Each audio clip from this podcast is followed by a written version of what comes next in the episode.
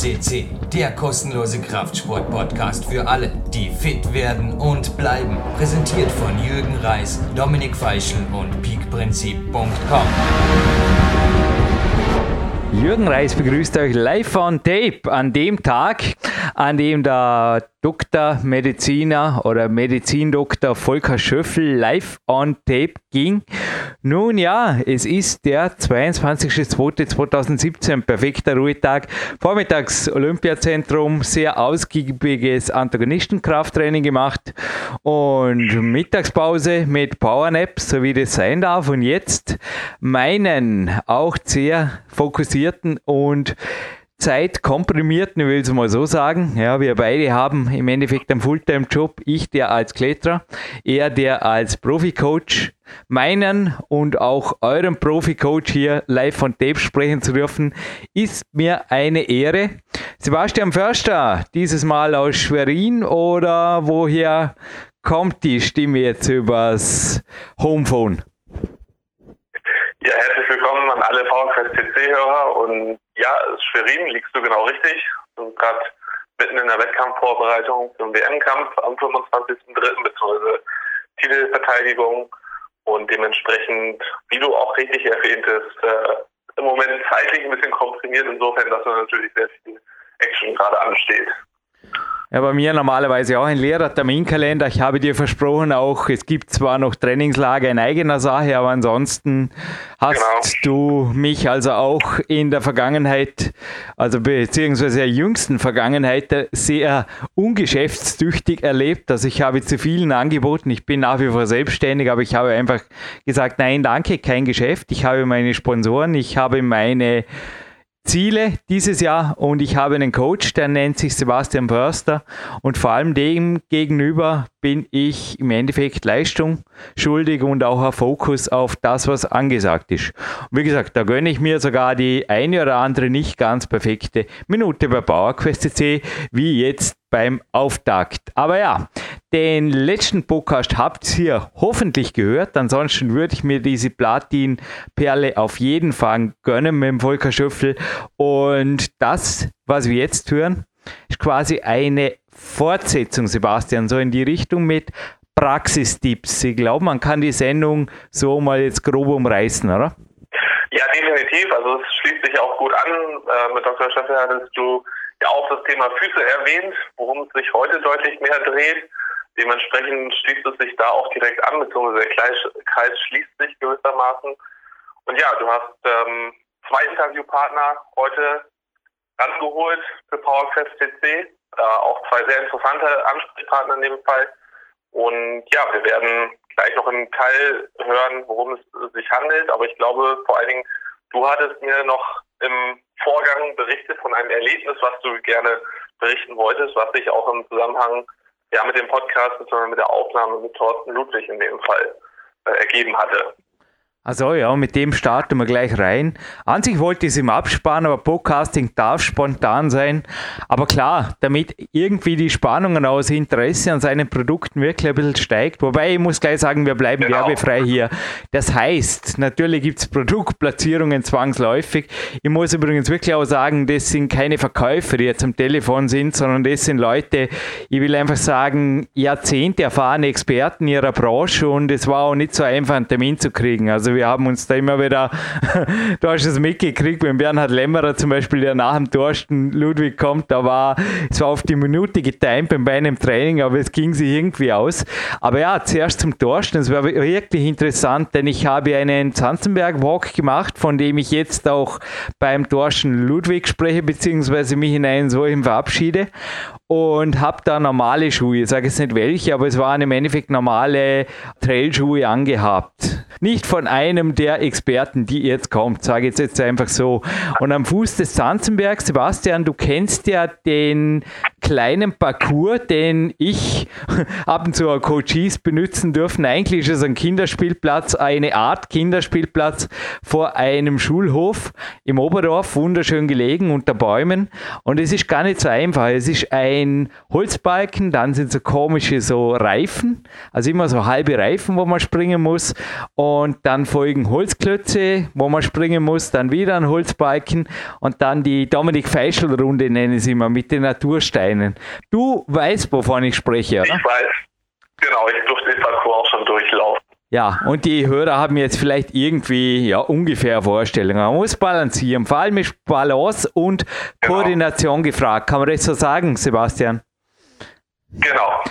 Und bei dem ersten Spaziergang mit meiner Mutter gemeinsam, das war jetzt auch nach dem Winter, ich habe es nie mehr probiert, im Winter ist das Ding brandgefährlich, weil der Holzbalken meistens nass und oder gefroren ist.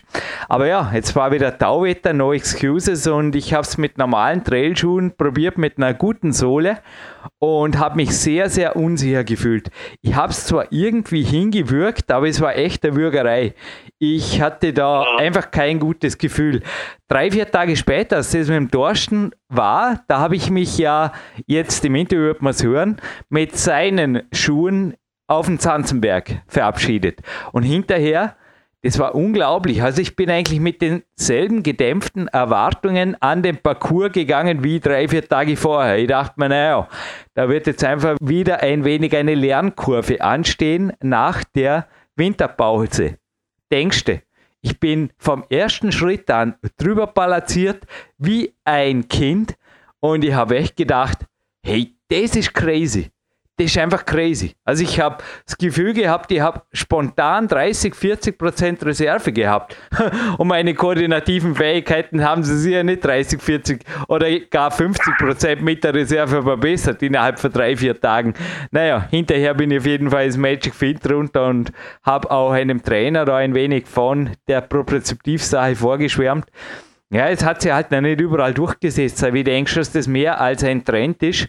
Und wenn ich da immer wieder so Zehenschuhe und so Zeug höre, wenn wir zum Dorschen hören, ich denke, das sind halt echt Grenzgänge, vor allem im Winter oder jetzt in der Übergangszeit. Also ich persönlich ziehe die Zehenschuhe ab und zu im Sommer an, aber gerade im Winter fühle ich mich mit den Sollrunnern ja, meistens eigentlich das ganze Jahr fühle ich mich besser, weil es einfach doch noch deutlich geschützter ist. Also vor allem im Freien, das ist schon also das Schlimmste, was mir passieren kann als Kletterer, neben einer Schulter-Fingerverletzung oder ich meine, man sollte einfach ganz sein, aber Fußverletzung ist natürlich auch, boah, mit den Kletterschuhen, vergesst es, ist nicht angesagt. Aber ja, eventuell eine interessante Erzählung, die jetzt Lust macht, den ersten Teil sich anzuhören und was spricht dafür, danach noch dem Herrn Lämmerer zuzuhören, Sebastian?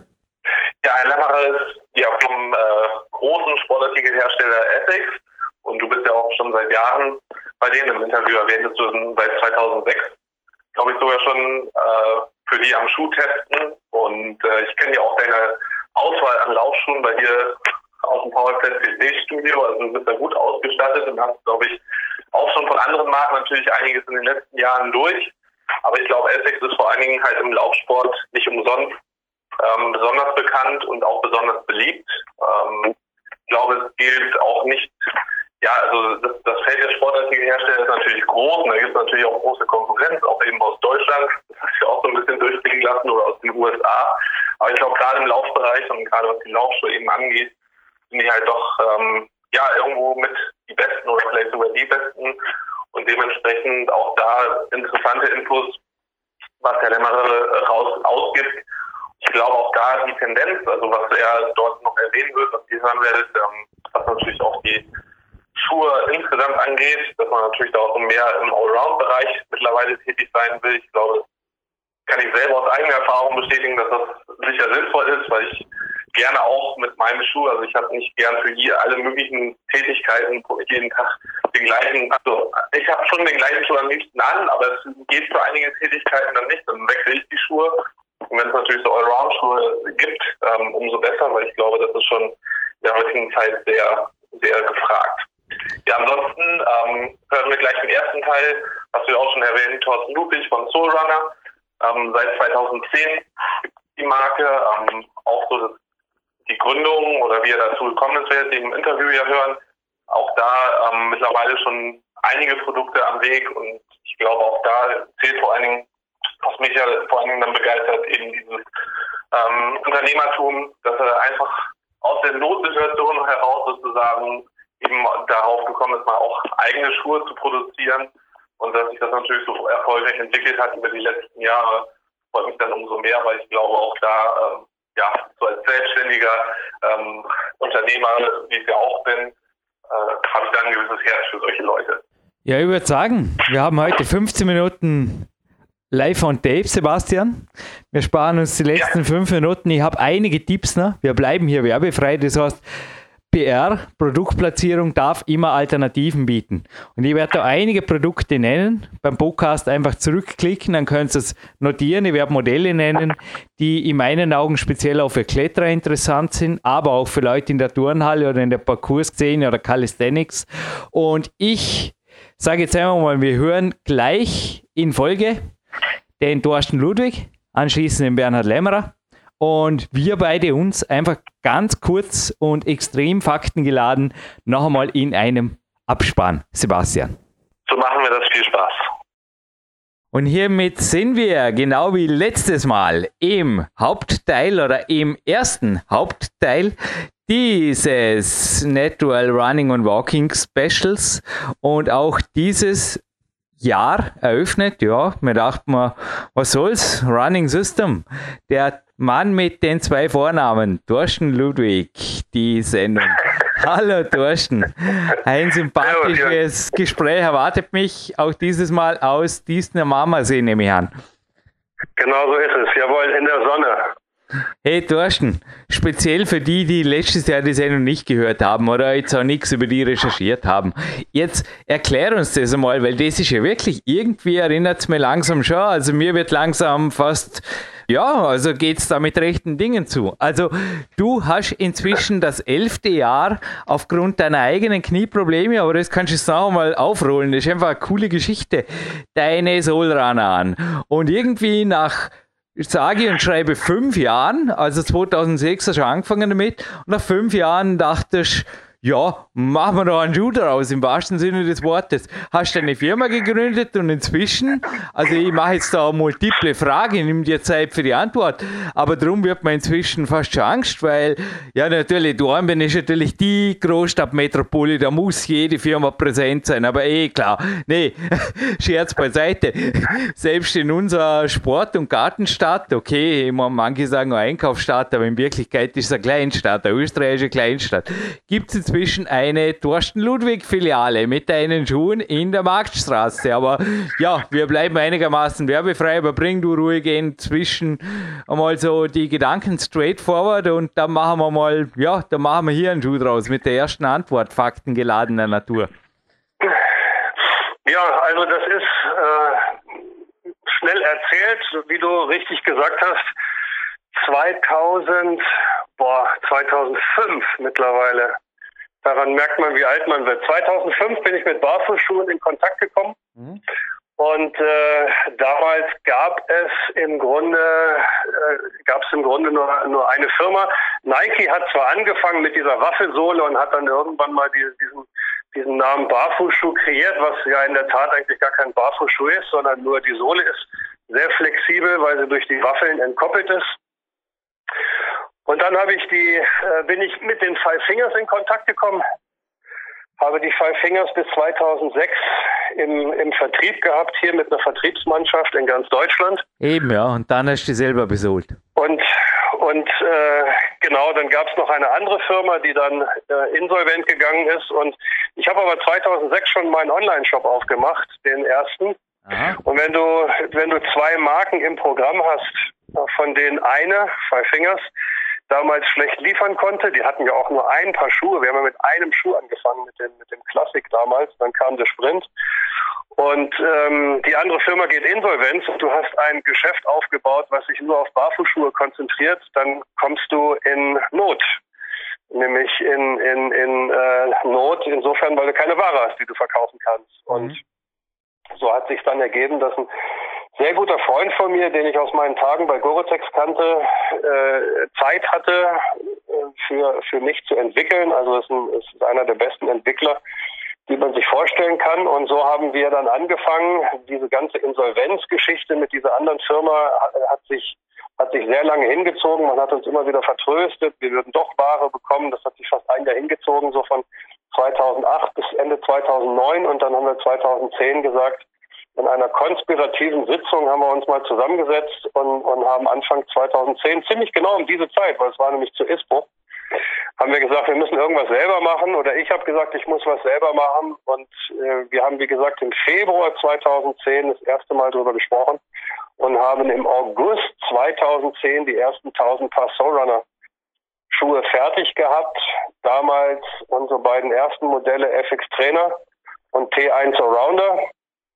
Kennst du ja auch sehr gut, die mittlerweile, die es mittlerweile in der dritten Version gibt. Also ja, wir haben schon ein bisschen was auf dem Buckel.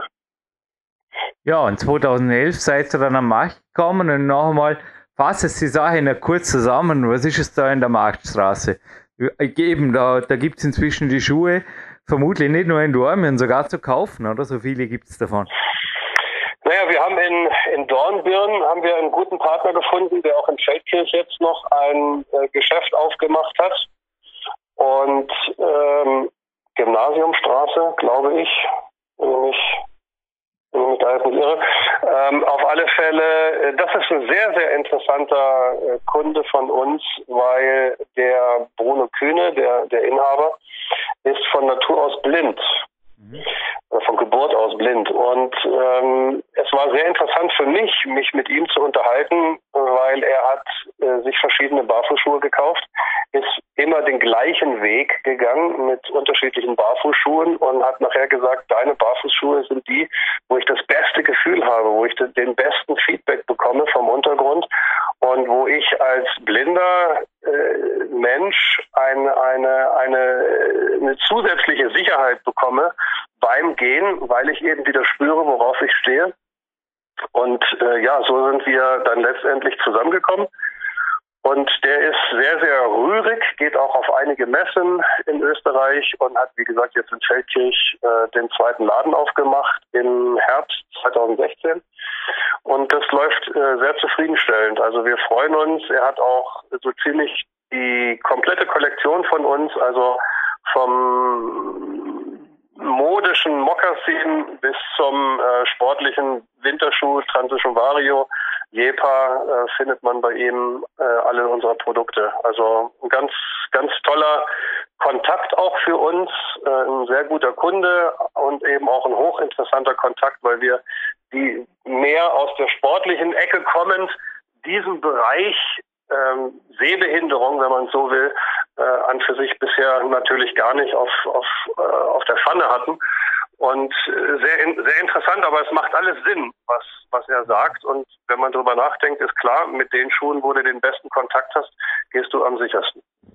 Ja, ich persönlich, wenn es da war, ich habe immer noch vermutlich so circa 108 oder 109 Prozent Sehfähigkeiten. Ich kann einfach das bestätigen. Ich glaube aber jetzt zurück zum, ich glaube Schuhe wie Barfuß oder so heißt das Geschäft, oder? Dass man das irgendwie. Ganz genau, ja. Schuhe, Schuhe wie Barfuß, ja, ja. genau. Mhm. Ansonsten, wie, bekommen, also wir bleiben einigermaßen werbefrei, aber wie bekommen die Leute am einfachsten deine Schuhe? Und bei Schuhen ist natürlich auch immer so eine Geschichte. Also ich persönlich frage mich ehrlich gesagt, also wenn du jetzt eine kritische Frage erlaubst, wozu gibt es überhaupt verschiedene Solraner? Weil ich, du hast es erwähnt, bin der glücklichste Mensch auf Erden, wenn Negativschnee ist oder Eis, dazu komme ich auch gleich, mit meinem T1 Solrunner. Da habe ich inzwischen mhm. einen zusammengelaufen, dafür habe ich aber auch sage und schreibe, ich glaube eineinhalb Jahren Intensivbenutzung und aller möglicher Folter benutzt, Foltermethoden ja. aller Zanzenberg, Steinmeiersche und so weiter benutzt und jetzt habe ich den T Allrounder 3, ja, und dann habe ich noch den Winterstiefel, der ist super. Du, und wenn ich da einen Tipp geben darf, aber vielleicht hast du noch einen besseren. Ich habe da so CEP-Socken mit äh, Merino-Wolle, jetzt habe ich es. Und ja. die sind für Skitourengeher gemacht, machen sich aber zum Beispiel in Kombination mit ganz normalen Oma-Socken, also da kann es minus 15 Grad haben, da geht schon, also zum Einkaufen und so, war jetzt im Winter mit deinen Schuhen gut besohlt. Und ansonsten, klar, ist ein wenig, ja, ist, die Kälte kommt halt irgendwann durch, ist auch logisch. Ähm, du, wir haben die Socken sogar mal bei uns im Programm gehabt, speziell für die Läufer. Ah. Und das hat aber irgendwie nicht funktioniert. Die CEP ist ja bekannt geworden mit ja. diesen Kompressionsstrümpfen. Ja. Und äh, die verkaufen sie, glaube ich, auch sehr gut in, in den speziellen Bereich, in dem ja, es ist ein bisschen eigen, man muss das Kompressionszeug mögen, aber mir taugt es und nochmal, ich ja. wollte es also nur als privaten Tipp eigentlich geben, weil, ja, Möglichkeit. Ja. Also wir haben sehr gute Erfahrung gemacht, äh, ich persönlich auch mit den mit den Sealskin Socken, das sind ja die wasserdichten Socken. Ja. Also diese Kompressionssocken, die haben wir damals nicht so gut verkauft. Vielleicht haben wir auch nicht diese diese weiß ich nicht, Extremsportler, die sowas bei uns suchen. Oder es gibt eben auch sicherlich zu viele Möglichkeiten, solche Socken zu bekommen. Jedes Geschäft, was Teamsport anbietet, hat, hat eigentlich schon diese, diese Socken von CEP, weil, äh, weil glaube ich auch die Fußballspieler mit CEP-Socken spielen und so weiter. Also das, das ist ähm, ein ganz interessantes Geschäft, aber für uns war es eben keins. Und wir haben damals äh, nach einer Socke gesucht, die uns gerade im Winter auf der einen Seite, wenn es draußen feuchter wird, äh, eine, eine Wasserdichte gibt. Äh, oder auch viele, viele Menschen, die im, im Wald viel unterwegs sind. Im Wald ist es immer nass, e, egal ob im Sommer oder im Winter. Es ist immer irgendwie feucht. Korrekt. Und äh, wer viele, viele äh, Hundebesitzer, die gerne abseits der Wege gehen, durchs hohe Gras gehen und so weiter, die hätten natürlich schon ganz gerne einen wasserdichten Barfußschuh. Aber wasserdichte Barfußschuhe in dem Sinne Gummistiefel. gibt es nicht, weil der Markt zu klein ist. Muss Gummistiefel, Gummistiefel Gummistiefel. Du, nee, zurück zum Ernst der Sache. Jetzt erlaub mir wirklich eine ein wenig kritische Frage. Ich habe ja noch einmal, aber vielleicht habe ich da noch nicht das rechte Modell gefunden, weil ich liebe die T1 Allrounder oder den Winterstiefel. Aber auch jetzt, es ist Tauwetter, wir hatten jetzt Föhn oder wir haben Föhn erwartet ja. einen Walk auf den Zanzenberg, aber ich werde ganz ehrlich wieder sehr, sehr gut aufpassen müssen, weil das einzige Manko an deinen Schuhen ist die, sage jetzt mal, suboptimale Rutschfestigkeit. Wie stehst du dazu? Ansonsten muss ich einfach nur sagen, du kannst auch vorher, also wenn ich das jetzt da, bleiben wir einfach bei den Schuhen. Klar, ich meine, das Modische, das ist ein Thema für mich nicht. Ich bin einfach ein funktioneller Typ. Meine Schwester ja. auch schon gesagt, die, ja, die Dinge, die du anhast, die sind einfach funktionell. Andererseits finde ich den T1 Allrounder als alles andere als hässlich. Das ist einfach ein super Schuh, genauso wie der Winterstiefel. Und da denken wir oft, wozu brauche ich mehr? Ja, okay, du hast mir mal so einen Lederschuh zum Testen gegeben. Den habe ich übrigens ab und zu an, wenn es zu einem noblen Familienessen geht. Das fällt keinem Menschen auf, dass das ein, also der, der, der macht echt, also der schaut aus wie ein ganz normaler Ausgehschuh, sage ich jetzt einmal. Aber den brauche ich sehr selten in die Natur gehe ich immer nur mit dem T1 Allrounder. Aber jetzt sag vielleicht ruhig ein Wort in Bezug auf Geländetauglichkeit und Co. Also zum einen ist es ja so, den, den, den Stiefel, von dem du hast, der hat ja diese 6 mm Sohle. Das ja. heißt, der hat ja zwei, zwei Sohlen unten drunter. Einmal praktisch die Sohle, die der T1 Allrounder hat und dann wird auf diese Sohle vom T1 Allrounder noch eine etwas äh, grob porigere Sohle geklebt, so dass wir etwas mehr Wasserverdrängung haben oder etwas mehr Verdrängung von Matsch und Feuchtigkeit und so weiter. Aber äh, auf diese Sohlen ähm, will ich jetzt gar nicht mehr so sehr eingehen, weil wir werden ab kommenden Herbst, Winter eine, eine, ein komplett neues Sohlenkonzept bringen. Auch wieder zwei verschiedene Sohlen, Stärken von der Stärke überhaupt nicht dicker als die, die jetzt sind, nämlich zweieinhalb und, und äh, sechs Millimeter. Nur wir kleben halt nicht eine zweieinhalb und eine dreieinhalb Millimeter Sohle aufeinander bei den sechs Millimeter Schuhen, sondern wir haben eine Formsohle, die dann auch zum ersten Mal ähm, eine, ein kleines Profil bringt. Ein kleines Profil, kein dickes Profil, weil jeder Millimeter Profil, den du mehr hast, der bringt dich natürlich vom vom, ähm, äh, vom Boden weiter weg. Aber wir haben da eine sehr, sehr gute Sohle entwickelt, die, musst du dir vorstellen, wie so ganz, ganz kleine Rauten in einem bestimmten Winkel stehen die zueinander. So dass also auch der Schmutz sehr gut rausfallen kann, wenn, wenn sich die Sohle mal, oder die, der, der Schmutz kann sich eigentlich gar nicht in der Sohle festsetzen, weil er, weil die Sohle beim Gehen den Schmutz wieder rauswirft.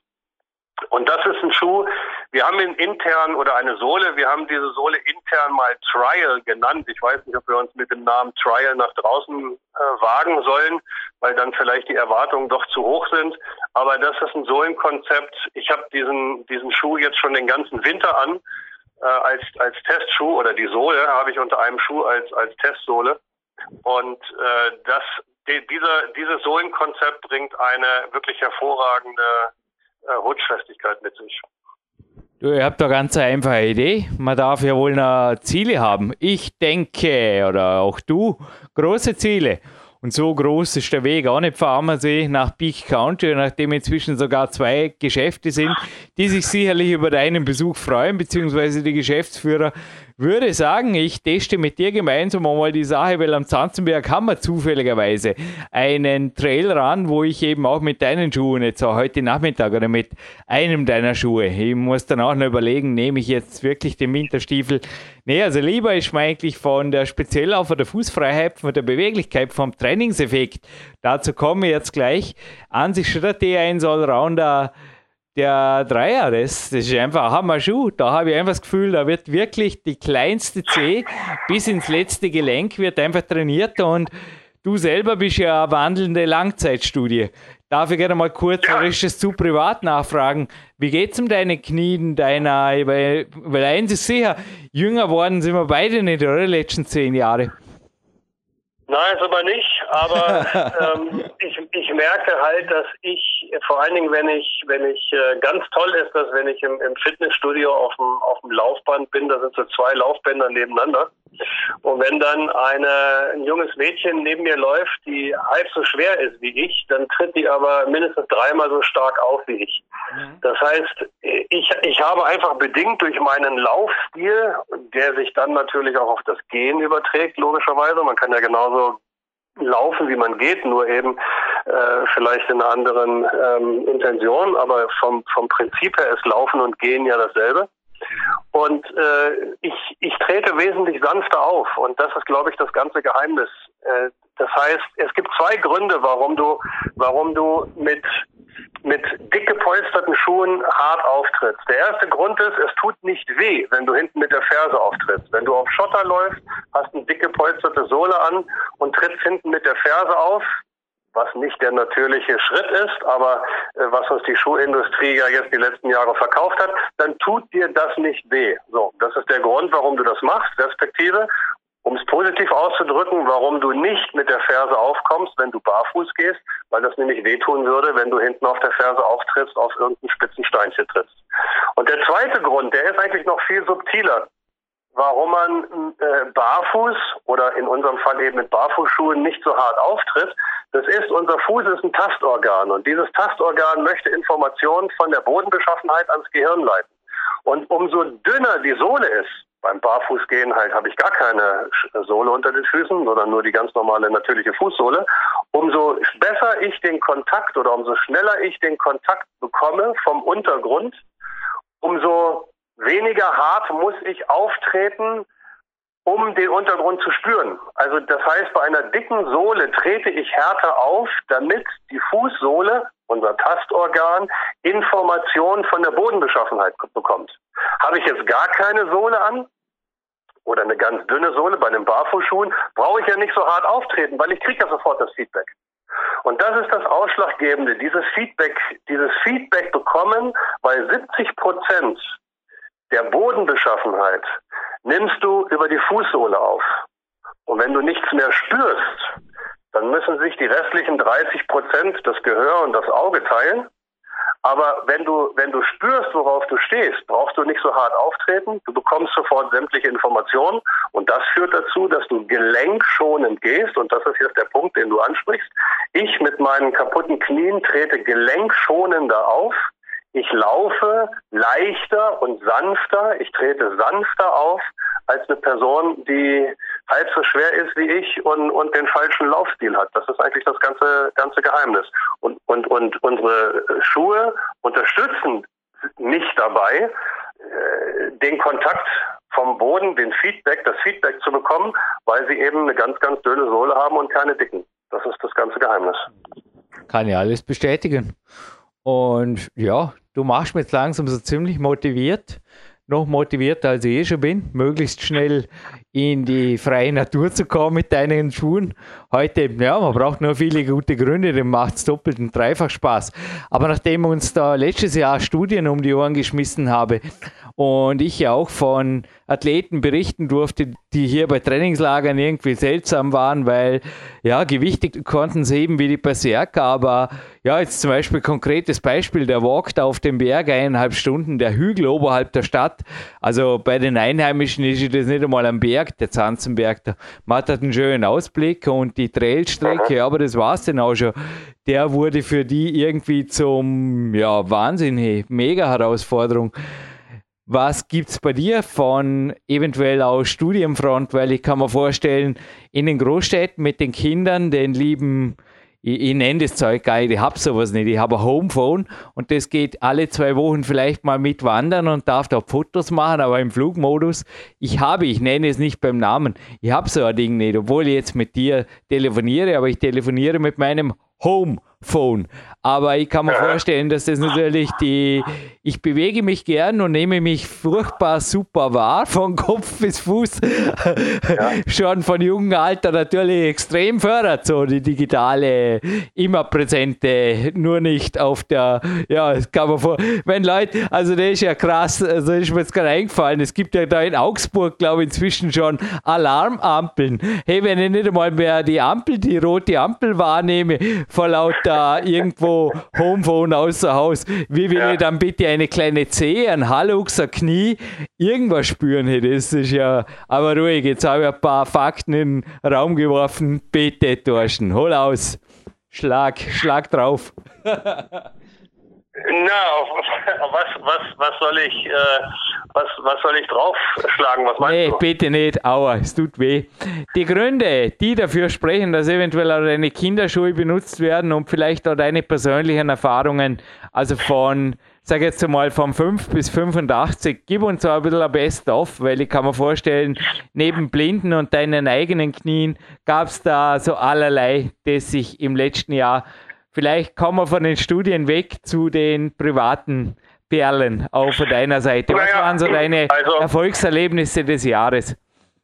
Also, äh, was, was besonders äh, interessant und schön ist und vielleicht Vielleicht achten deine Zuhörer äh, auch mal jetzt nach dem Gespräch im, im Frühjahr, im Sommer, wenn sie Kinder sehen. Also bei uns hier, wir sind ja nicht in der Großstadt, äh, hier bei uns am See, aber auch in, in unserem kleinen Ort laufen, sieht man ziemlich viele Kinder, manchmal sogar auch Erwachsene, die in der Tat richtig barfuß gehen. Mhm. Und ganz besonders toll ist es zu sehen, wenn man Kinder in unterschiedlichem Alter, womöglich noch mit den Eltern zusammen gehen sieht. Das heißt, die Kinder haben einen natürlichen Auftritt. Das sieht man natürlich besonders, wenn sie barfuß gehen. Also da wird wirklich nur vorne auf den Ballen aufgegangen, aufgekommen. Und dann geht es, geht, geht vielleicht das, das ältere Kind noch nebenbei. Das tritt schon hinten auf der Ferse auf. Äh, und dann sieht man die Eltern und die latschen natürlich auch voll auf der Ferse. Und das ist im Sommer besonders gut zu sehen, wenn, wenn wirklich die kleinen Kinder barfuß gehen. Das heißt, wir alle haben es wir, wir haben es im Grunde gelernt, natürlich zu gehen. Erst die Schuhe mit den dicken Sohlen halten uns davon ab und die Schuhindustrie kommt mit irgendwelchen Dämpfungselementen und, und, und verkauft uns da ganz große äh, Technik. Äh, dabei ist es ganz einfach, äh, barfuß gehen äh, ist, ist im Grunde nichts Neues. Das machen wir seit, seit Jahrtausenden oder, oder seit, seit mehr als eine Million Jahren. Und äh, insofern diesen, diesen natürlichen Gang, den, den sieht man bei den Kindern ganz besonders im Sommer, wenn sie barfuß gehen. Und mir fällt es auch im Herbst auf, wenn Kinder so zum ersten Mal einen dicken Winterstiefel antreten. Äh, musst du mal darauf achten, wenn du das siehst, kleine Kinder so im Alter von, von zwei, drei Jahren, die dann vielleicht zum ersten Mal einen, Kinder, einen, einen dicken Winterstiefel anhaben. Sie wollen im Grunde noch natürlich gehen, hinten auf den Ballen, vorne auf den Ballen aufkommt, aber der Schuh zwingt sie im Grunde dazu, hinten auf der Ferse aufzukommen. Also dann, dann stolpern sie häufig, dann kriegen sie vielleicht von den Eltern noch gesagt, sie sollen vernünftig gehen und so weiter. Also das ist, ist ganz, äh, ganz kurios zu sehen, wie Kinder, die von Haus aus etwas richtig machen, dann auf etwas Falsches gelernt äh, werden. Das ist ganz interessant. Und äh, ich hatte dieses Jahr oder letztes Jahr muss man sagen, hatte ich ein, äh, auch ein ganz spannendes, tolles Erlebnis da kam eine, eine ältere Dame zu uns, die berichtete von ihrem noch älteren Bruder, der hier im Altersheim ist und den sie versuchen will, zu uns zu bringen, weil sie finden unsere Schuhe so toll. Aber das ist so ein mürrischer alter äh, Mensch, sagt sie, und, und der kauft auch gar nicht gerne ein und Schuhe sowieso nicht. Und außerdem hat er kein Gefühl mehr an der Fußsohle. Wir haben das hier bei uns im Laden festgestellt, also wirklich eine zählbare Menge an Kundschaft, die tatsächlich teilweise oder komplett kein Gefühl mehr an der, an der Fußsohle haben. Und ähm, dann hat sie es geschafft, diesen, diesen, diesen älteren Herrn, äh, der also mit, mit Krücken dann zu uns kam. Und es ist in der Tat so, dass der bis zum Unterschenkel kein Gefühl mehr hatte. Und der hat einen dicken orthopädischen Schuh verabreicht bekommen. Äh, das ist so ein Schuh mit drei großen Schnallen, da kommt man gut rein, das ist sicherlich toll und mindestens eine fünf Zentimeter hohe, dicke, weiche Sohle. So, dieser Mensch konnte mit diesen Schuhen nicht gehen. Und dann hat er unsere Schuhe angehabt, hat unseren Transition angehabt, also du hast ja den Transition Vario, er hat den Transition angehabt, noch mit der, mit der dünneren Sohle. Und natürlich hat er auch durch weil er unseren Schuh getragen hat, hat er natürlich jetzt nicht plötzlich ein Gefühl an den Füßen gehabt. Überhaupt nicht. Er hat genauso wenig Gefühl gehabt an den Füßen. Seine Nerven waren kaputt, egal was für einen Schuh er hat. Aber er hat gesagt, er fühlt sich mit unserem Schuh wesentlich sicherer, weil er eben einen direkteren Kontakt zum Boden hat. Also er steht nicht drei, vier, fünf Zentimeter vom Boden weg, sondern er hat einen direkteren Kontakt zum Boden. Er ist sogar ein paar Schritte ohne, äh, ohne seine Krücke gegangen. Also das war ein ganz, ganz tolles Erlebnis. Muss dir vorstellen, dieser arme Mensch, der ist mit seiner äh, Schwester mal ein paar, äh, eine Zeit lang spazieren gegangen und hat es nicht gemerkt, dass er einen, einen, äh, einen Schwamm, so ein, so ein, so ein Aufwaschschwamm, weißt du, so vom, vom, aus der Küche, so, so, so, so gibt es auch diese gelb-grünen Schwämme. Den hatte er im Schuh. Und das hat er nicht gemerkt, dass er diesen, diesen Schwamm im Schuh hatte. nur sie hat es gemerkt, weil er nach einer halben Stunde so, so komisch gehumpelt ist. Und dann, dann, dann haben sie festgestellt, dass der, dass der arme Mensch einen Schuh im Schwamm hatte. Der ist da irgendwie reingerutscht. Das hat er gar nicht gemerkt. Aber das war sowas von faszinierend zu sehen, wie dieser, wie aus diesem offensichtlich, der war gar nicht so alt und mürrisch, aber wie, wie, wie der plötzlich wieder Freude hatte äh, zu gehen, weil er sich wesentlich sicherer gefühlt hat. Und du kannst natürlich solchen, solchen Menschen nicht sagen, geh doch barfuß, dann hast du den, den besten Kontakt zum Boden, du musst ihnen irgendwelche Schuhe angeben.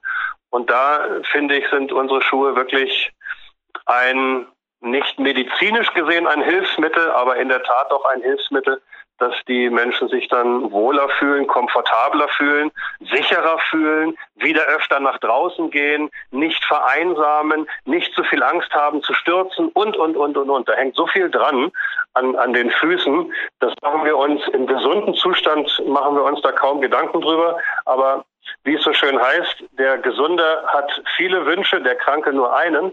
Und wenn wir es schaffen, mit solchen Kleinigkeiten dort unterstützen zu können, dann ist das, ein, dann ist das neben, neben dem ganzen Business-Erfolg, den wir haben, ein Erlebnis, was nicht ist. Du hast nicht, kann jetzt nur mit einer kurzen Lobrede abschließen. Wie du weißt, bin ich ja auch als nicht mehr von gestern inzwischen 40-jähriger Ex-Weltcup-Kletterer mit mehr als geschundenen, immer drei Nummern zu kleine Kletterschuh an Füßen mhm. zu dir gekommen. Mir geht es inzwischen viel, viel besser und du hast mir vorher auf jeden Fall das Gesicht eines strahlenden Kindes.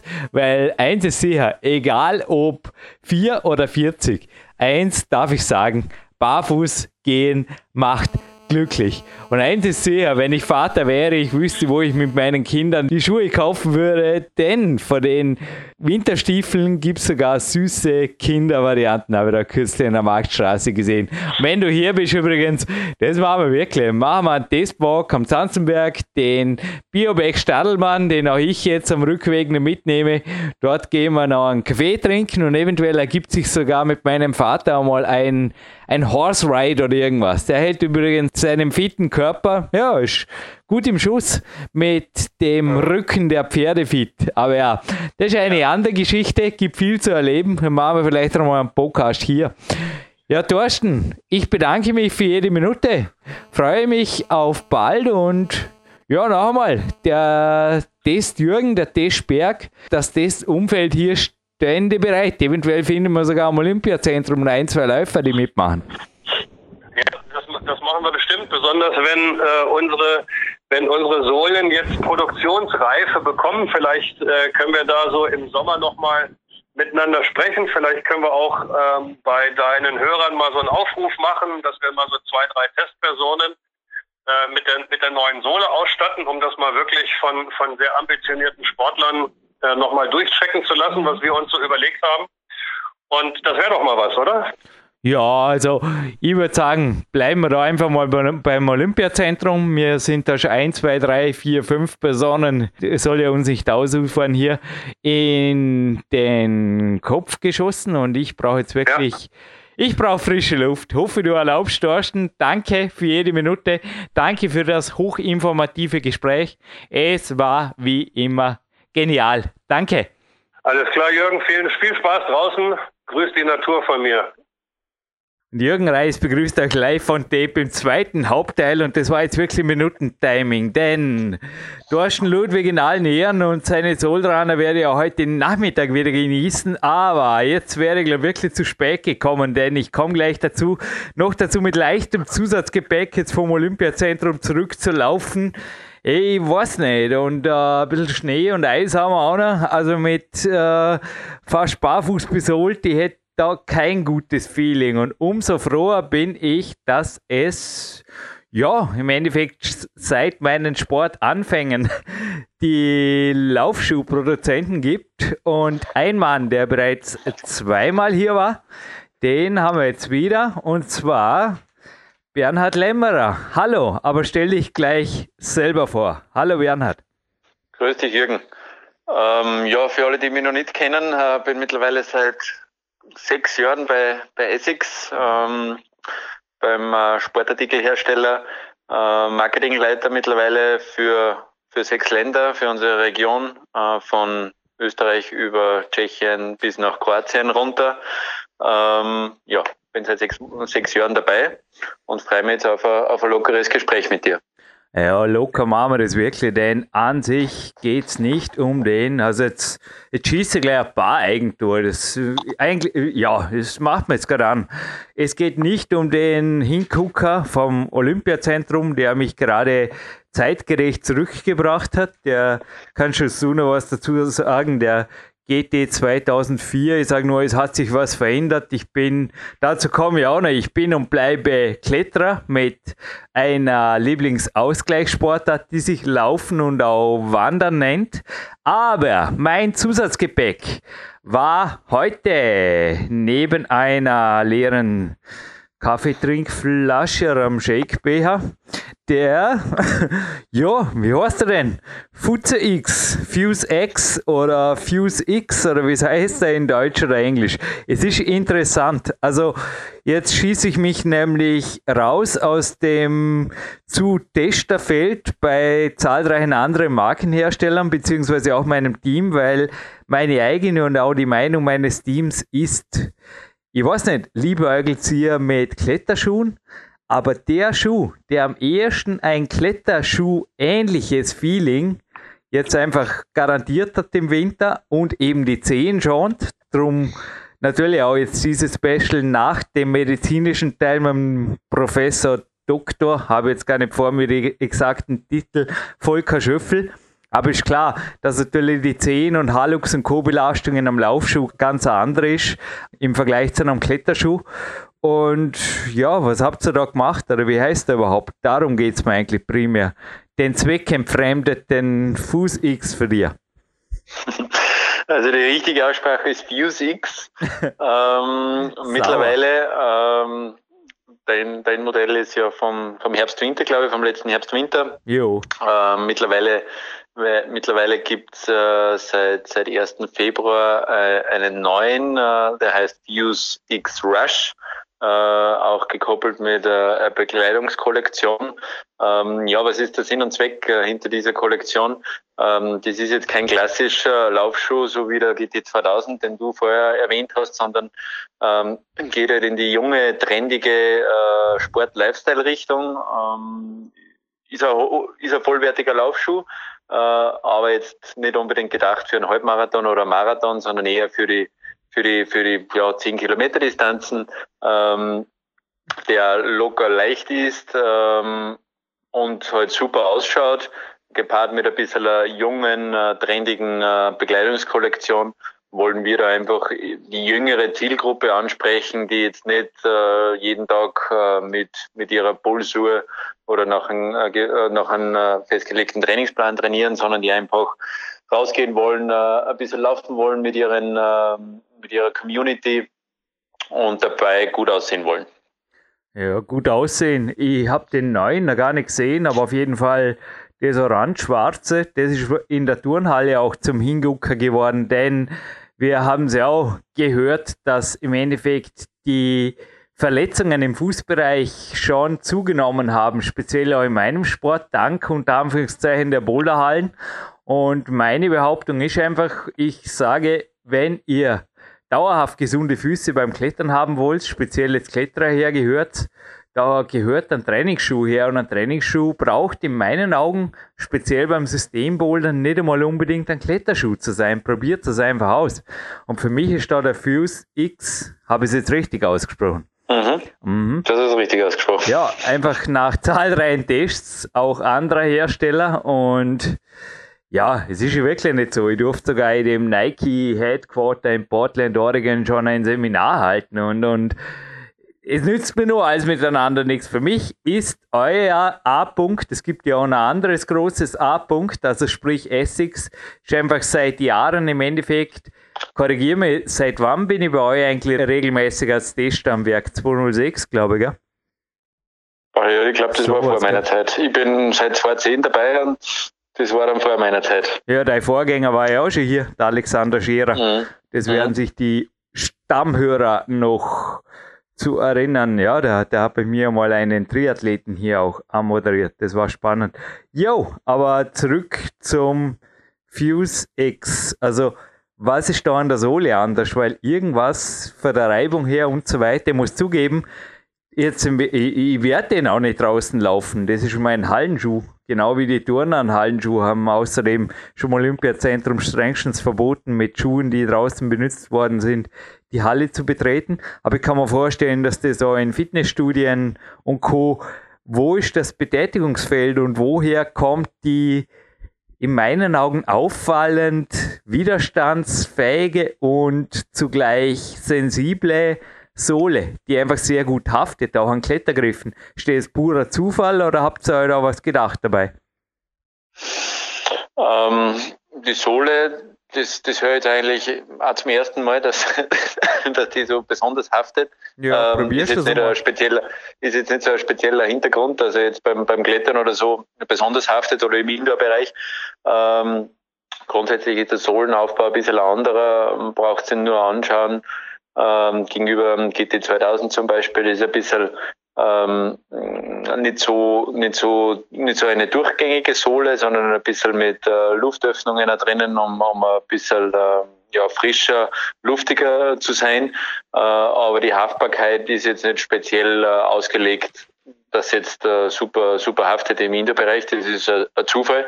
Ähm, Einsatzgebiet ist von bis. Ich meine, du hast gesagt, äh, Fitnessstudio, logischerweise. Ähm, ist, ist sicherlich ein großes Thema auch. Äh, Im Fitnessstudio wollen sehr viele Leute gut ausschauen, ein bisschen peppiger ausschauen, ja, und darum gehen sie auch ins Fitnessstudio. Ähm, aber so wie ich auch gesagt habe, draußen äh, 10 Kilometer Lauf, locker lässig, kann man mit dem Schuh super, super machen. Da braucht man jetzt nicht unbedingt einen Cayenne oder einen GT 2000 dazu. Und ähm, also der Einsatzgebiet ist, ist von bis Indoor, Outdoor, ganz egal. Natürlich würde ich nicht im, im Trail äh, damit laufen gehen, also nicht im äh, Überstock und Stein. Äh, da ist er sicherlich nicht der richtige Schuh. Da hast du mich gerade doch noch auf den GT 2000 gebracht, weil interessanterweise Nein, ihr macht irgendwas anderes. Probierst es selber mal aus, den Fuse X an der Sprossenwand oder gibst du noch mal einem Kind zum Klettern. Weißt einfach so Spaßklettern mit großen Tritten. Das, ja. das wird dir selber berichten. Aber auch beim GT 2000, also der war jetzt in der Kletterwand untauglich, weil er einfach zu klobig ist. Aber beim Laufen, es war ein extrem strenger Winter. Wir haben hier den den Russen Winter abkriegt. Wirst du vorher übrigens gesagt, das, das war irgendwas war da mit fast Russland dabei, mit der, mit der neuen Kollektionslinie. Schuhe, Bekleidung, was hat es damit auf sich und wie heißt die noch einmal? Fuse X. Rush. Rush. Rush, Rush, Rush. Gut, darum habe ich Rush ja verstanden. Sorry, ich bin ab und zu auch dank diesem eiskalten Winter ein bisschen auf dem Russland-Trip hier. Die Zuhörer wissen es. Nicht nur mit motivierenden Morgenfilmen. Aber dass die GT 2004er Sohle ausgezeichnet auf Schnee und Eis haftet, ist das gewollt oder auch purer Zufall? Ist bei euch alles mehr oder weniger so im Flow und Zufälle gibt es daneben? Ist jetzt nicht speziell ausgelegt, weil normalerweise der GT 2000 ist ja ein ja, Straßenlaufschuh, klassisch. Weiß, ja. ähm, es gibt, es gibt eine, eine, eine Winterausführung vom GT 2000, der, der heißt GT 2000 Plasma Guard, ähm, mit einer speziellen Obermaterial statt Goredex. Gleiche Eigenschaften wie Goredex, ist aber von uns in-house jetzt äh, entwickelt worden. Äh, und äh, das ist sozusagen die, die Wintervariante des GT 2000, äh, wie gesagt, GT 2000 Plasma Guard gibt es seit letzten Oktober. Aber der normale GT 2000 ist jetzt nicht speziell ausgelegt für Schnee oder Eis. Jo. Also ich kann nur sagen, ja, eure Gore-Tex-Schuhe sind auch, also das Beste, das ich testen durfte, allerdings halt das zweitbeste für mich, weil ich bin irgendwo vom Fuß her, ich, du hast ja im letzten Interview erwähnt, Gore-Tex äh, sind ein wenig klobiger und das, ja, das Feeling fehlt mir. Ich benutze halt einfach die im vorigen Interview erwähnten CEP-Socken, speziell die Skitourer-Socken und dann ist mir einfach das, ja, die, die Winterausrüstung gewesen jetzt im Winter. Es war, ja, es, es war einfach so, es hat super funktioniert. Auch das Wandern mit dem GT 2004, also der hat schon einige gewanderte und gelaufene Kilometer in sich im Vergleich zum Fuse X. Dem GT 2000 ging es nicht so gut.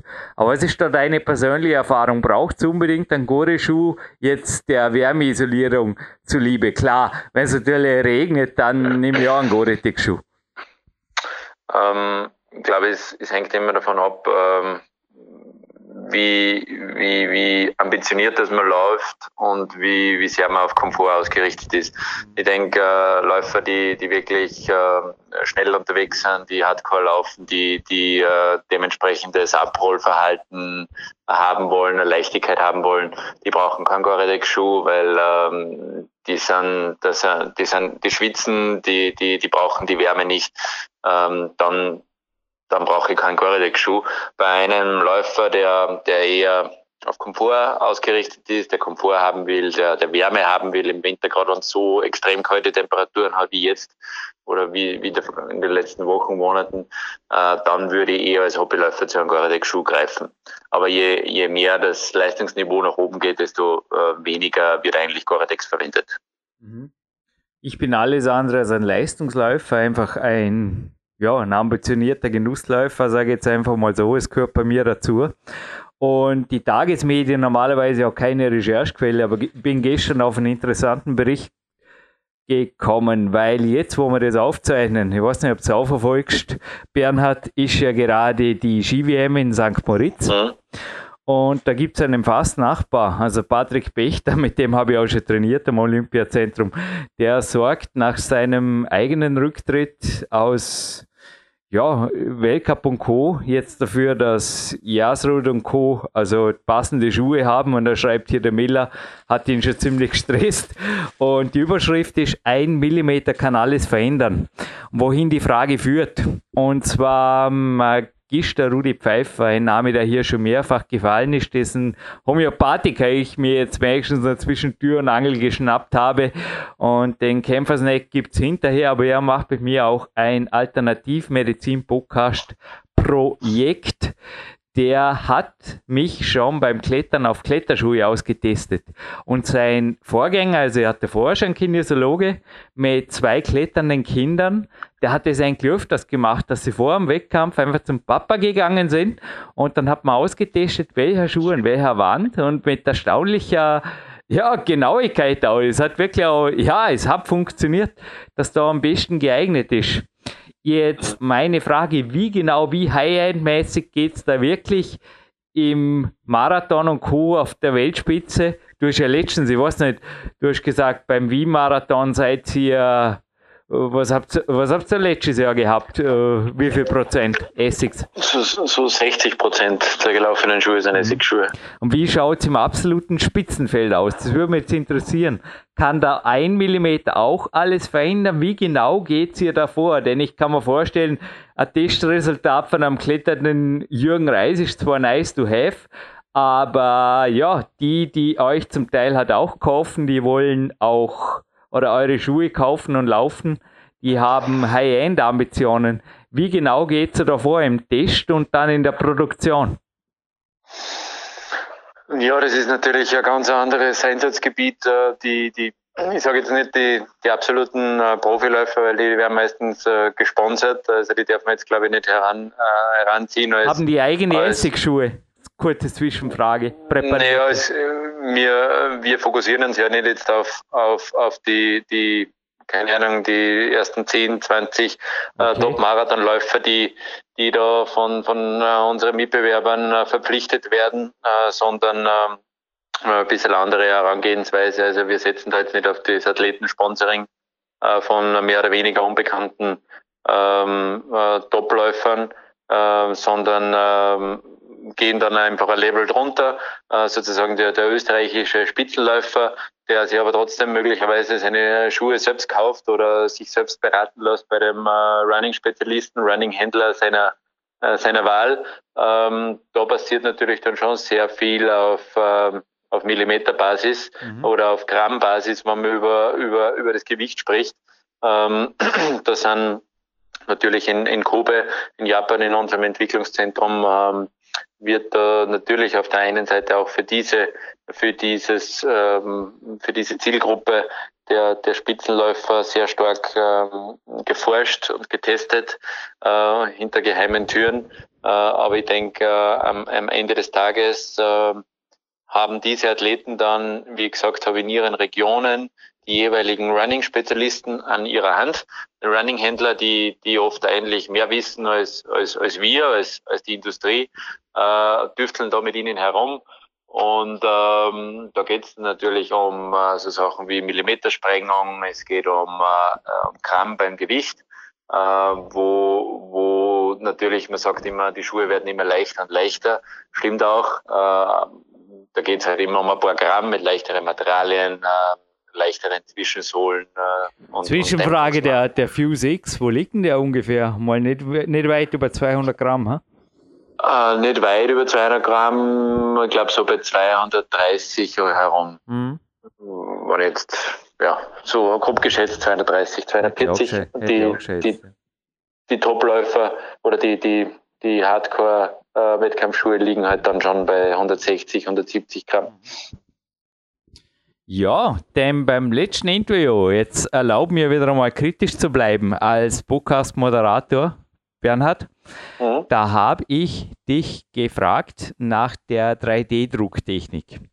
Mhm. Und bereits in der vorletzten Laufsport-Marathon, die vom September, Oktober, da mhm. war das Titelthema, also Laufschuhe aus dem 3D-Drucker.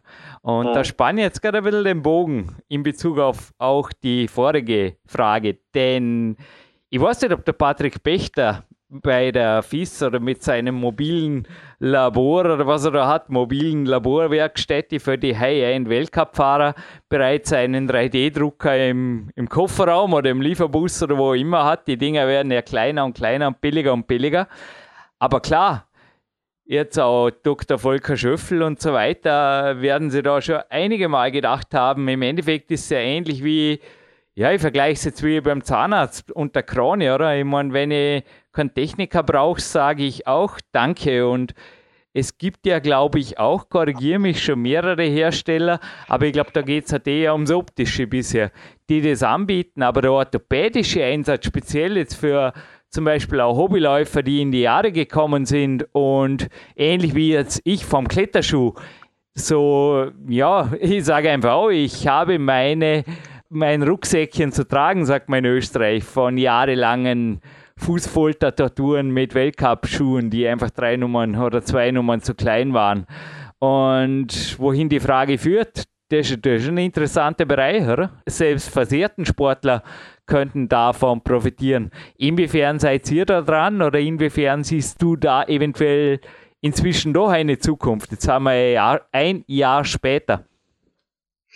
Ich denke, dass, dass das sicherlich die Zukunft sein wird. Die, die Frage ist, ähm, wie du gesagt hast, ist das nur eine optische Geschichte oder geht es auch in, in, in, die orthopädische Richtung, dass man wirklich dann mit 3D-Drucker den äh, äh, für einen Jürgen Reis passenden äh, Essigslaufschuh äh, konzipiert, äh, je nachdem, wie, wie der, der Fußstellung ausschaut, etc.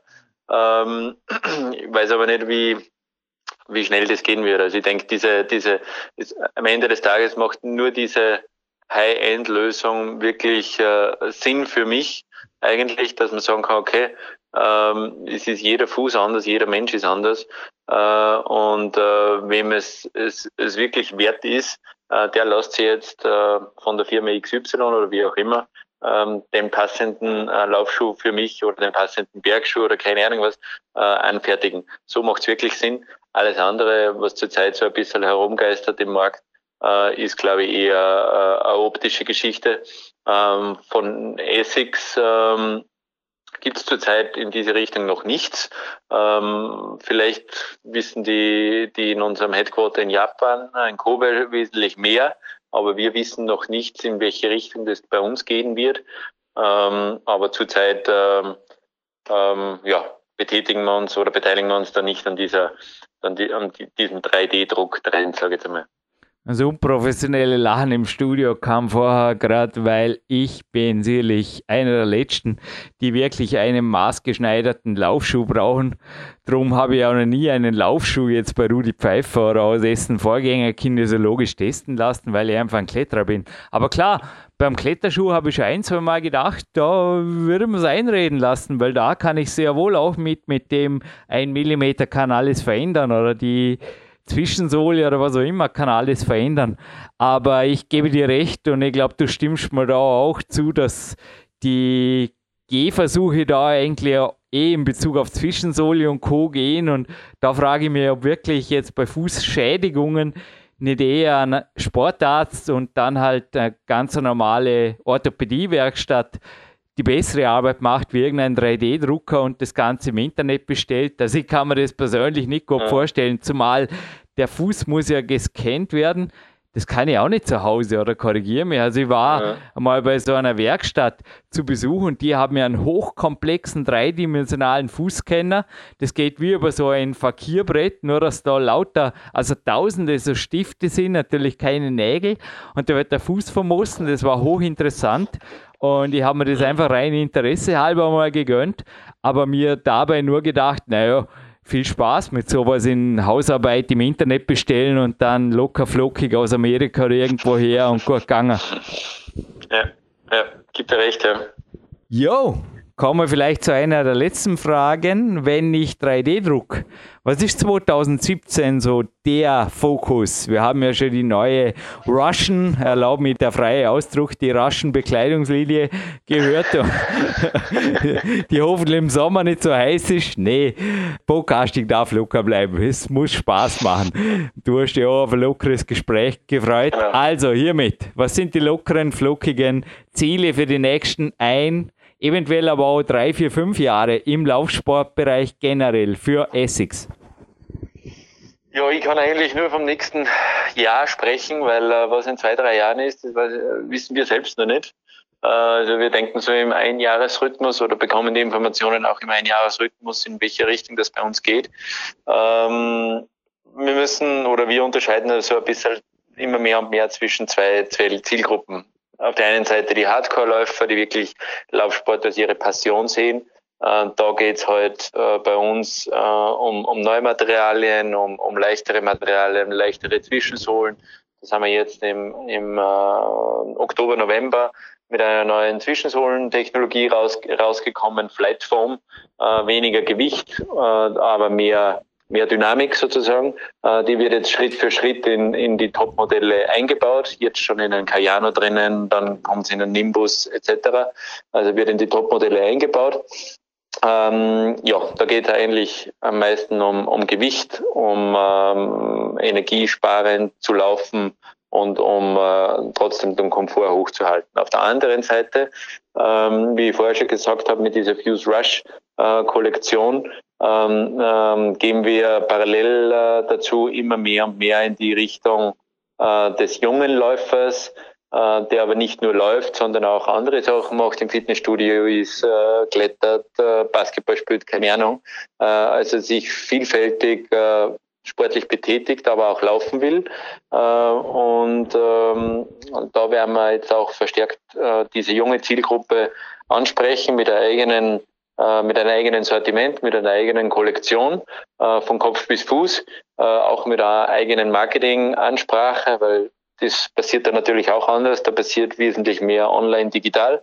Ähm, und ähm, so werden wir uns für die Zukunft äh, ein bisschen aufsetzen, um im Essex auch äh, ein bisschen jünger zu positionieren, weil äh, ich glaube, das kann man, kann man sagen, dass Essex zwar unter die Hardcore-Läufer oder im Laufsport äh, einen sehr, sehr hohen Bekanntheitswert hat, aber äh, mit der Zielgruppe mit mitaltert sozusagen. Und wir müssen jetzt schauen, dass wir einfach äh, neben, den, äh, neben unserem Core-Business, dem Laufsport, äh, uns auf andere Kategorien auch ausbreiten und so die jüngeren äh, Konsumenten ansprechen. Ja, also keine Sorge, die Kletterschuhe muss ich mir dank Hauptsponsor Klein BX nach wie vor nicht selber kaufen, aber wenn ich da mal was testen kann, so im Übergangsbereich, also der Fuse X war jetzt auf jeden Fall ein tolles, geglücktes Experiment ein gewagtes zugegeben, bin ich gerne zur Stelle und ich schließe jetzt wirklich mit einer Abschlussfrage ab, die wir letztes Jahr auch schon aufgegriffen haben.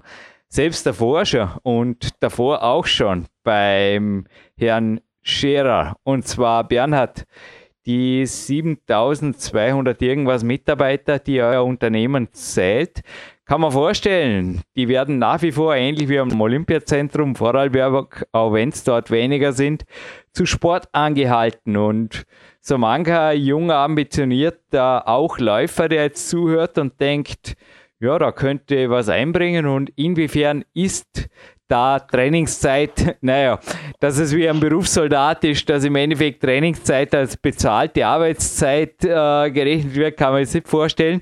Aber wie frei, wie verpflichtend, wie lässig geht es bei euch zu? Kann man sich da ein wenig ein Trainingszeitmillionärsdasein neben der Arbeit schaffen und ähm, ja, wie sind auch die Voraussetzungen? Gibt es zum Beispiel eine Dusche oder eine Wechselkabine oder sowas in die Richtung?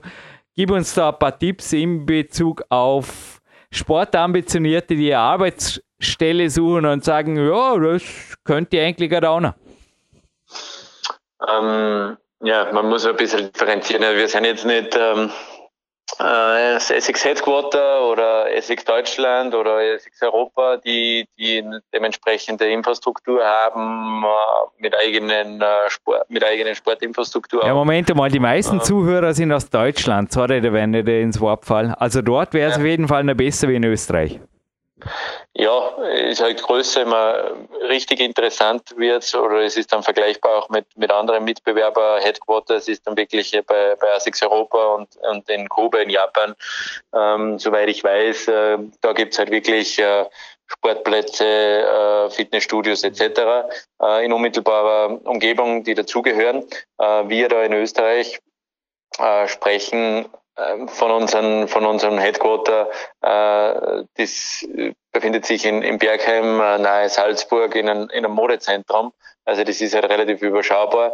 Da gibt es zwar für uns äh, eben Duschen, eigene Kabinen, äh, aber wir haben jetzt keinen eigenen äh, Sportplatz oder irgend sowas dabei, weil für, für 20 Mitarbeiter wäre das auch ein bisschen übertrieben. Ähm, nichtsdestotrotz können wir uns unsere Zeit äh, selbstständig einteilen. Also wenn wir laufen gehen wollen, äh, Vormittag, Mittagszeit, egal, ähm, so obliegt uns. Natürlich gehört die Arbeit gemacht. Das ist äh, die, die, die Priorität Nummer eins. Äh, ob man es jetzt dann in der Arbeitszeit macht, äh, den Sport oder in der Freizeit nach der Arbeit, das ist jedem selbst überlassen. Also da ist er sehr, sehr äh, selbstständig. Hey, sorry, wer will im Salzburger Land in einem Stadion Runden laufen? Sehe ich in genau. Portland genau. ein, oder? ich grinse jetzt gar so. So sage ich nur auf Englisch jetzt no excuses. Hey, und allerletzte Frage jetzt. Baue ich wirklich die Interview voll aus? Die Interviewzeit nutze ich voll aus. Kobe Japan und dem, wie heißt er denn? Wieder so ein schwieriger Name. Motoi Uyama, um mal die Hand zu schütteln oder irgendwas in die Richtung und nebenbei einen Marathon zu laufen. Deine persönlichen Ziele bitte. Bernhard für dieses Jahr noch und dann bist du mich los, dann darfst du laufen gehen. Ich hoffe, bei euch ist ähnlich cooles Wetter wie am Vorarlberg und genieße es. Äh, meine persönlichen Ziele, ich, nicht unbedingt im Motto Uyama, die, die Hand schütteln wäre schon einmal eine coole Sache, aber da, da gibt es andere Dinge, die, die ich vorher machen, machen würde. Ähm, meinst du jetzt meine sportlichen Ziele oder allgemein? Ja, flieg drüber, was halt offiziell raus darf. Aber primär natürlich ist immer ein Sportpodcast. Ja, also Sport geht vor. ähm, ja, nachdem ich vor zwei Jahren eine ziemlich äh, große Knieoperation gehabt habe, auch mit äh, einem künstlichen Einsatz von einer äh, Knorpelmasse, muss ich beim Laufen ein bisschen, muss ich ein bisschen aufpassen. Also mein Schwerpunkt liegt ganz klar auf ähm, mehrere Sportarten unterschiedlich einsetzen, viel mischen. Das haben mir meine Doktoren natürlich auch gesagt. Eine Sportart zu intensiv machen mit einem gewissen Vorschaden oder mit, mit der Operation in der Vergangenheit ist, ist schlecht. Und äh, darum schaut es bei mir der Sportalltag so aus, dass ich eigentlich von Skifahren über Skitouren, äh, Bergsteigen, Laufen natürlich auch, Radfahren, alles mache aber alles äh, durchmische und das, das macht das Ganze auch äh, ziemlich, ziemlich spannend, weil äh, so kann man es ja körperlich und, und, und psychologisch und psychisch ist man immer frisch, weil man immer andere Reize setzt und äh, es wird dann definitiv nicht langweilig. Und das ist auch mein Ziel, dass ich das weiterhin so machen kann fürs Jahr 2017, äh, dass ich weiterhin fit bleibe und möglichst viele Sportarten machen kann. Hey, wie bei deinem Vorredner, Bernhard, schließe ich jetzt ab mit deiner Einladung. Solltest du mal in Big Country, sprich Vorarlberg, vorbeikommen, eine Essex-Wanderung gemeinsam mit unserer administrativen Leiterin hier, der Rosi Winder, verspreche ich dir jetzt einfach, weil das ist, ist einfach cool. Auch hier ist die Bergwelt, nicht nur in Salzburg, wunderschön und ich freue mich am Montag schon wieder. Also nach dem Trainingswochenende. Das Wandern ist neben Laufen. Und ja, die Schuhe, gerade bei leichten Wanderungen braucht es keine Bergschuh. Das machen wir, ha? Das machen wir. Ja, 2017 erzählt. Klingt das gut? Danke für die Einladung. Nehme ich gerne an. Gut, entlasse ich dich endgültig in die Mittagspause. Sorry für das Überziehen einer Minute, aber hoffe, du erlaubst. Danke, Bernhard, für jede Sekunde. danke, Jürgen. Danke. Danke. Jürgen Reis, live von Tape zurück, bedankt sich jetzt einfach mal bei Bernhard Lemm-Reisigs, dem Thorsten Ludwig, Soulrunner. Die haben Internetheimaten und da gibt es die Produkte und in meinen Augen mag es unprofessionell klingen. Essex hat die besten Laufschuhe, die es gibt auf Planet Erde. Sage jetzt einfach mal so. Der Japan am Ende war übrigens der, der Geschäftsführer dieser kleinen Firma, den der Bernhard da ein wenig zum Lächeln gebracht hat. Ja, ja, es darf so sein. Ist immer noch ein kleines Ziel von mir, die Leute ab und zu ein wenig zum Schmunzeln zu bringen. Jo, jetzt sollte er wirklich, jetzt muss er Gas geben. Wir haben nachmittags noch einen kleinen Termin. Der große Testtermin war letzte Woche aber am Rudi Pfeiffer. Einige Details werden ausgecheckt. Alternativmedizinpodcast.eu. Übrigens seine Internetheimat, beziehungsweise auch ein ja, ich sage fast äh, ja, auf jeden Fall ein befreundetes Projekt der PowerQuest CC.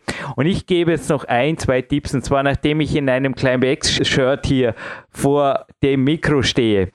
Da gibt es auch einen 4x4-Schuh, äh, glaube in Europa Guide erhältlich, ist für einen Sport, es geht, müsst ihr ausprobieren. Fällt halt eher in Richtung Zusatzgewicht. Cool wäre die Sohle, weil die ist super Klein Bix gemacht. Ansonsten von Klein Bix gibt es den Rock. IT, also wie die IT, IT Rocket, der ist ein sehr ergonomischer Schuh, genauso wie der von Professor Dr. oder Dr. Professor Volker Schöffel mitentwickelte X Boulder von Loba.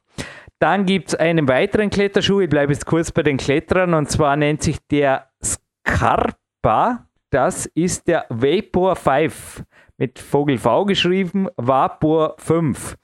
Und sowohl Scarpa als auch, also die anderen Firmen, vor allem Soulrunner, da habt ihr nicht irgendwelche Avatare, sondern kommt halt wirklich zu den Leuten, die euch auch beraten können. Dasselbe gilt für Lova. Das sind daher ganz bodenständige deutsche Unternehmen, wo also, wenn ihr Pech habt, Blödsinn. Also jetzt, das war ein schlechter Scherz, wenn ihr Pech habt, antwortet sogar der Chef persönlich. ja, und ich würde einfach noch ein, zwei Tipps geben in Bezug auf das ist was für alle. Also Sebastian, ich weiß, auch du kletterst am Wochenende, aber unter der Woche im Gym. Probier eventuell mal den Merrell Trail Glove 3 klingt nach Wanderschuh, ist es nicht. Also in meinen Augen zum Wandern sogar extrem viel, äh, ja, okay, äh, also für eine Alpenwanderung in meinen Augen auf jeden Fall relativ dünn besohlt, sehr dünn sogar, ja. Merrell Trail Graph Glove 3. Und da gibt es auch einen Pace Glove 3, der ist für, aha, die bessere Hälfte oder Sebastian für die Freundin oder für die Frau, auf jeden Fall die Ladies-Version. Gut, dann posten wir mit dem Teaser noch zwei Links, auch für Kletterer. Und zwar geht es da um zu enge Kletterschuhe.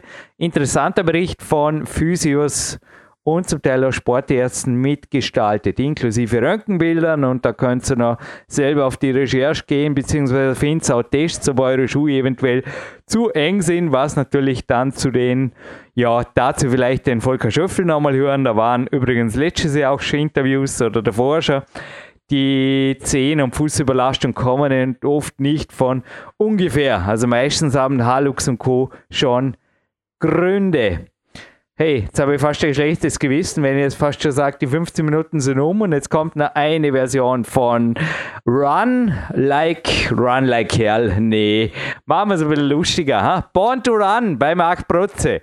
Das machen wir zum Abspannen, aber Sebastian, alles, was dir am Herzen liegt, gerne. Jürgen Reis verabschiedet sich jetzt schon live on tape. Ja, es ist Wettkampfvorbereitung. Ich glaube, ich werde es mir jetzt öfters so hören es ist einfach so, es ist auch bei mir E-Mail-mäßig oder so, also dass von mir eine Antwort kommt, wird relativ selten sein. Ich habe mein Coaching-Team, es ist ein Coaching-Platz frei derzeit, aber yo, das ist vielleicht mal irgendwann ein anderes Thema auf, bei einer anderen Sendung. Ich persönlich bin auf jeden Fall heute und auch die nächsten Wochen relativ ausgebucht. Ich sage es jetzt einmal mal so.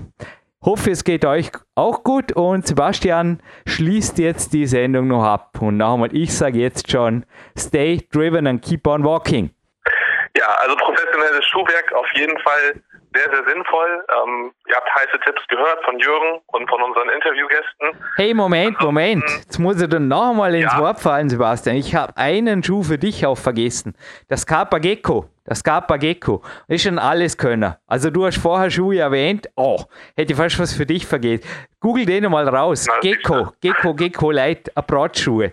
Klingt auch langweilig, ist hochinteressant. Speziell für Mittelgewichtige. Mit dem könnt ihr alles machen. So, Jetzt halte aber endgültig die Klappe und lasse dich die Sendung abschließen. Aber boah, das ist mir jetzt wirklich fast entgleist. Ein Alleskönner, jetzt live von Tape, der die Sendung abschließt. Danke. Ja, und ähm, trotzdem möchte ich auch noch das nochmal aufgreifen, was Thorsten Ludwig gesagt hat, eben Barfußlaufen, viel Barfußlaufen. Gerade wenn es jetzt wieder wärmer wird, Frühling oder Sommer, ähm, das ist auch eine Methode, was heißt Methode, aber dazu gehe ich auch immer wieder über und selbst mit Kindern, ähm, ich habe ja zwei Kinder, kann ich das absolut nur bestätigen, was Schuhe ausmachen und von daher Barfußlaufen tut allen gut. Und damit jetzt ab ins Training oder an die frische Luft und ja, fit bleiben.